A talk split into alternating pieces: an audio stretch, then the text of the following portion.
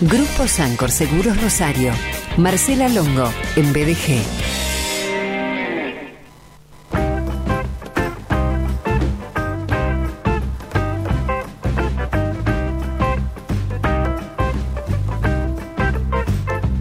Ella es jefa de finanzas de Grupo Sancor Seguros Rosario, es contadora pública nacional con posgrados en economía y administración y gestión de personas, máster en formación de gerentes de empresas de seguros y próximamente coach ontológico profesional.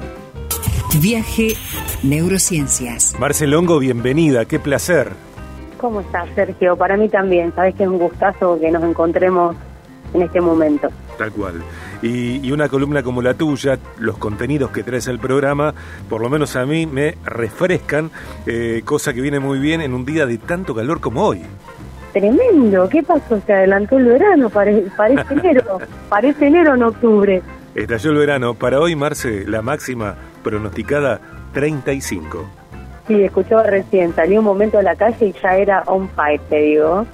Estamos casi en 33 ahora, así que eh, bueno, y, ante esta temperatura uno eh, decide cómo tomársela, qué hacer, qué no hacer eh, frente a la temperatura, frente, no sé, a la agenda del día, frente a los vínculos, frente al uso del dinero, frente a una votación, como por ejemplo la que tendremos el 14 de noviembre.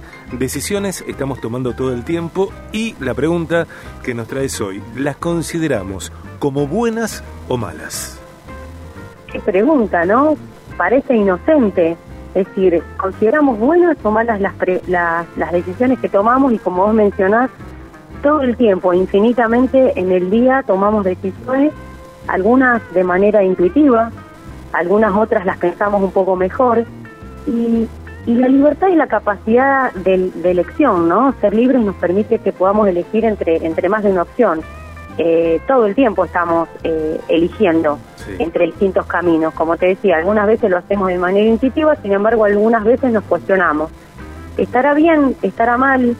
Y yo acá te traigo un concepto diferente, para no pensarlas como que están bien o están mal estas, estas decisiones. Y esto tiene que ver con, con estudios que hizo el, el doctor Humberto Maturana, que seguramente lo, escuchaste nombrar, era un biólogo chileno, mm. eh, falleció este año, en mayo del 2021, eh, pero bueno, tuvo una larga vida, fue una persona que em, era doctor de Harvard, eh, estaba ganó el Premio Nobel de Ciencias en Chile, trabajó en Massachusetts, y fue, hasta fue propuesto para el Premio Nobel de Medicina.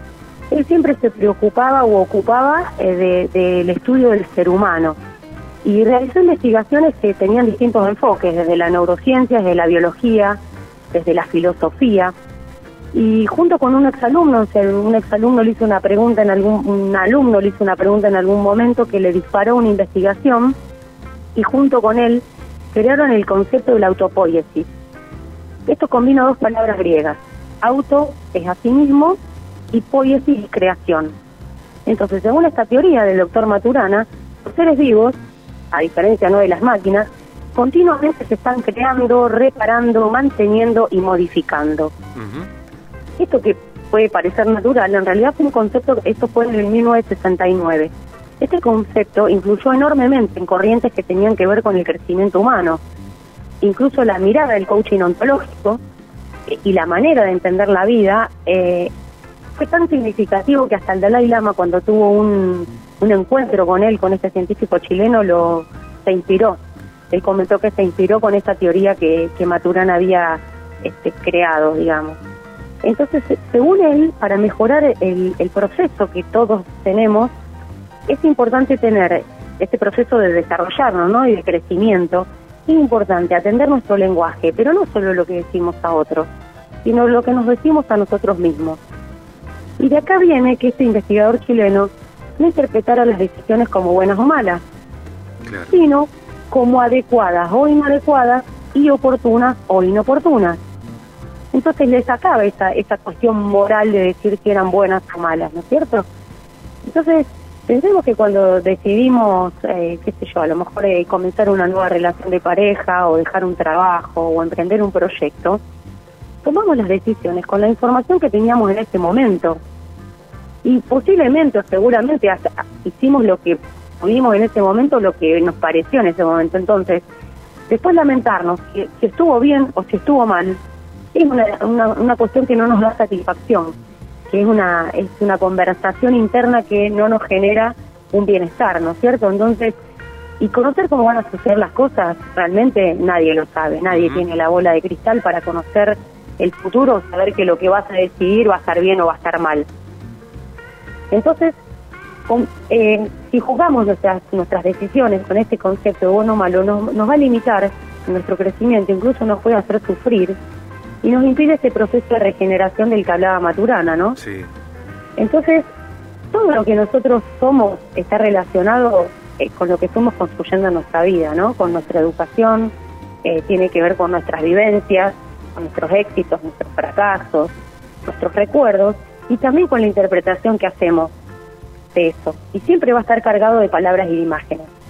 Por eso lo que yo les traigo es que perdonarnos, digamos, por errores que, que, nos parece que cometimos o, afrontar ciertos riesgos en algunas decisiones sin caer en la culpa, eh, puede ser superador que nos observemos, cómo nos tratamos y medir lo que decidimos teniendo en cuenta el concepto este científico. En lugar de plantearnos si es bueno o malo, preguntarnos, ¿puede ser adecuado para esta circunstancia que estoy viviendo, que estoy diciendo? ¿Puede ser oportuno o inoportuno en este momento? Sacarle esa, esa connotación moral de lo bueno y lo malo. Entonces, revisar ese lenguaje con el que nos hablamos muchas veces internamente es también una manera de sentirnos más libres, de liberarnos de un miedo, de liberarnos de esa culpa y, tomar en cuenta este consejo, no este consejo, sino este legado que nos trae Maturana a partir de esta investigación que él hizo, eh, de, plantearnos distinto eh, el tema de las decisiones. Entonces, no, no tomarlas como buenas o malas, sino tomarlas como que son oportunas o inoportunas, adecuadas o inadecuadas. Y con eso creo que, que vamos a sentir a lo mejor algún alivio menos para no reprocharnos después de lo que pudo haber sido y no fue, o de lo que tendría que haber sido y tampoco. Eh, me parece poderoso lo que traes, Marce. Me parece que, que sobre todo para personas eh, como yo, creo que a veces somos autoexigentes y estamos todo el tiempo eh, como jueces de nosotros mismos, ¿no? Me parece que esto viene a distender y a, y a proponernos, a invitarnos a, superar nuestro nivel de vida. Sobre todo para ser más compasivos con nosotros mismos, porque esto que mencionamos, es decir, las decisiones que las tomamos, las tomamos en un momento determinado. Después que pudo haber pasado, no, pero uno tiene que quedarse en paz consigo mismo, diciendo, en ese momento yo consideré que era oportuno, o inoportuno, o como sea, ¿no? Pero más que el bueno y malo que tiene un, una carga a lo mejor mucho más fuerte desde la moral. Muchísimas gracias. No, gracias a vos por este espacio y bueno, eh, que termine linda la tarde. Dale, un beso grande. Gracias. Un beso grande.